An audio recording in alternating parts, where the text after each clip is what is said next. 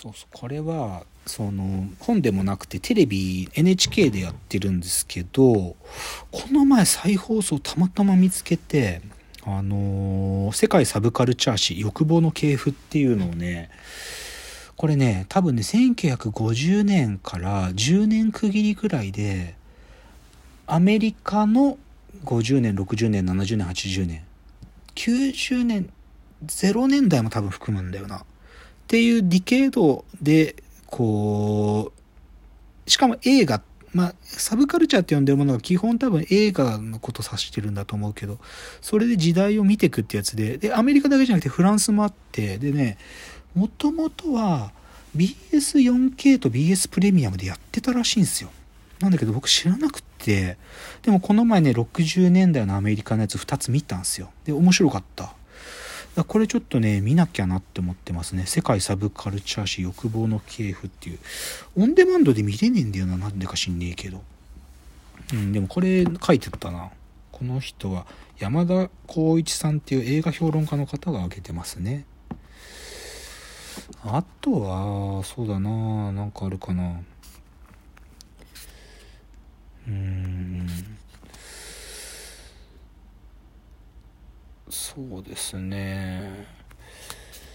まあ今回のあのこの今僕が紹介してたのはこのずまあここのところ最近必ずあるこの「123」というフリースタイルのコーナーで取り上げられてるものなんですけど今回のフリースタイルの特集号がえっと漫画家による超私的偏愛案漫画ベスト 520th and 21st ワンスって読まないか。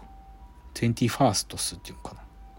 まあで、まあ20世紀、21世紀でそれぞれ漫画家さん20何人の方が5冊ずつあげるっていうので、これね、最近多分ね、数回前だと、映画超詩的なアニメベスト5だったかな。なんかそんなのもやってて、多分それの漫画版なんですよね。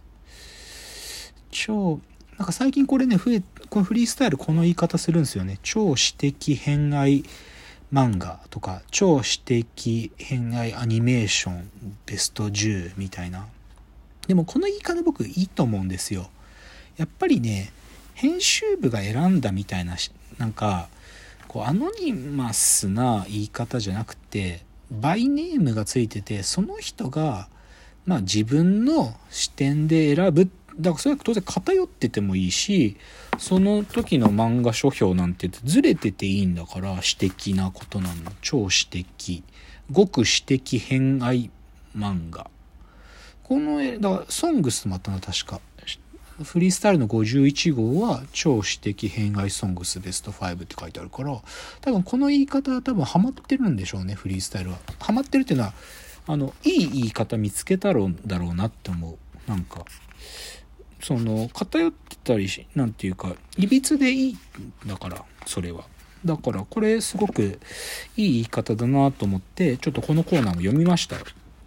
で、読んでない漫画とかね、なんか、まあ、読んだ漫画いろいろある中で、ちょっと、この中からもちょっといくつか言ってみて、言ってみようかな。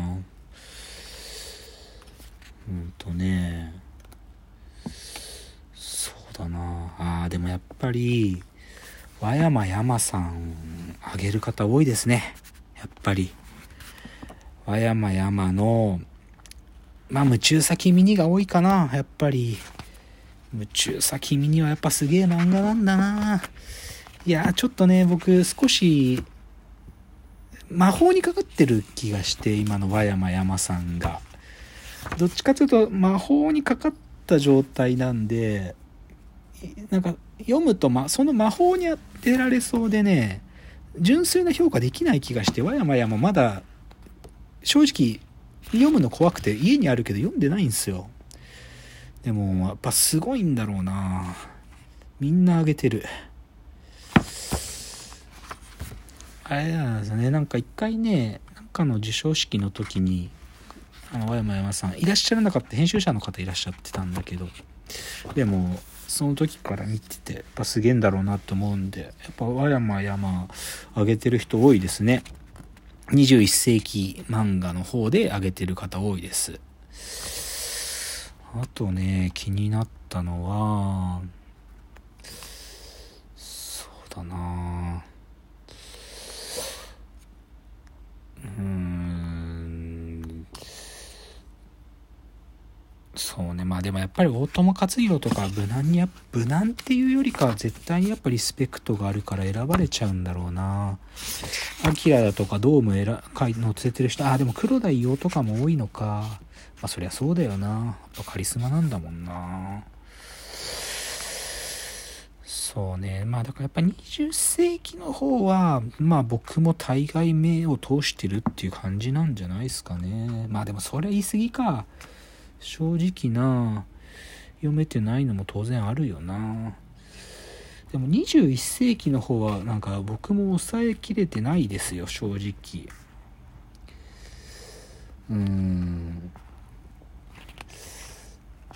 例えば、ああ、でも吉本義朝の本、漫画とかあるな。吉本義朝は、姉ちゃんよく読んでたな僕そんなに好きじゃないんかったんだけどな当時、高校生の時。めちゃくちゃ姉ちゃん読んでたんだよな、吉本義朝。まあ、彼らの仲良し世代があるんでね。あ、でもなんか、小田扉の漫画もなんか上がってたな。小田扉はね、それこそ姉ちゃんが団地とも全部持ってて、団地とも超好きだったから。あ、あ、出た。和山山のカラオケ以降あげる人もいますね。カラオケ以降やっぱすげえんだろうな、これも。もう、夢中さ君にの後ですよね、多分カラオケ以降は。やっぱすげえんだろうな。うんちょっとここまで言われちゃうとねなんかこの漫画を読めとかこの漫画がすごいであげられるんだったらあれなんだけどこういうね個別で上げてくるやつにここまで高い確率で入るんだったらちょっと見ないわけにいかないですね。あーあとこれね。望郷太郎。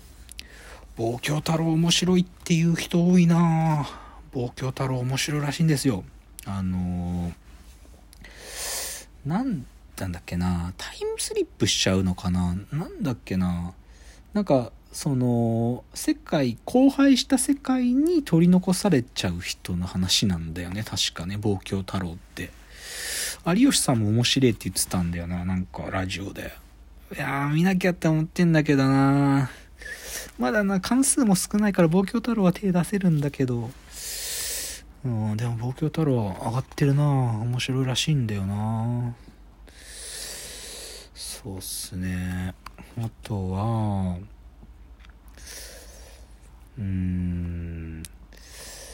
まあでもやっぱり島本和彦先生の「青い炎」とかが上がってるとちょっと安心するな。やっぱり漫画家さんたちにも共感性がある話だって分かるのは、ま、嬉しい。なんかギガ化された世界の話だから浮世離れしてるんかと思うけどそうじゃないってことが分かるのは嬉しいな。でもあとあと望月峰太郎の作品も上がってんな。この方はバター足金魚を上げてらっしゃるけど。うんやっぱすげえな。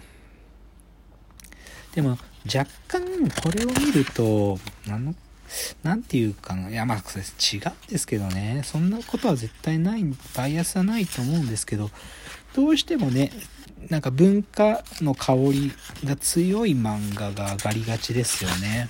なんか、うかつにこういうとこでジャンプの作品が簡単には上げられない雰囲気がありますよね。上げられたとしてもやっぱ藤本達樹先生のチェーンソーマンとかぐらいになっちゃうんだろうな。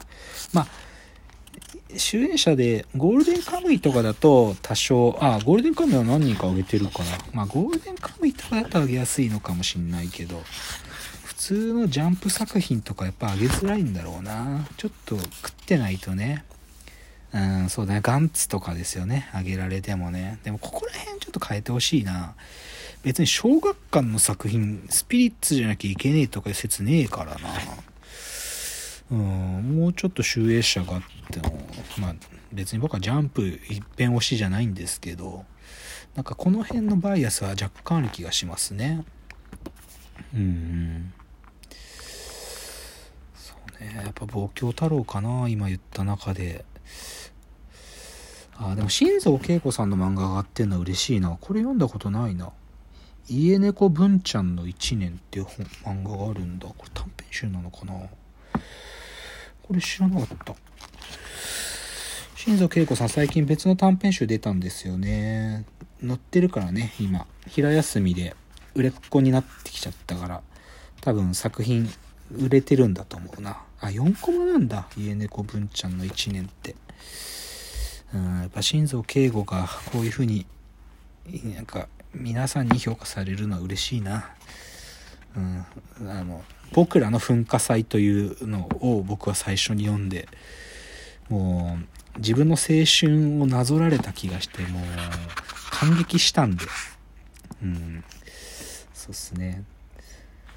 さっき言ってた、小田扉の漫画が載ってたかな？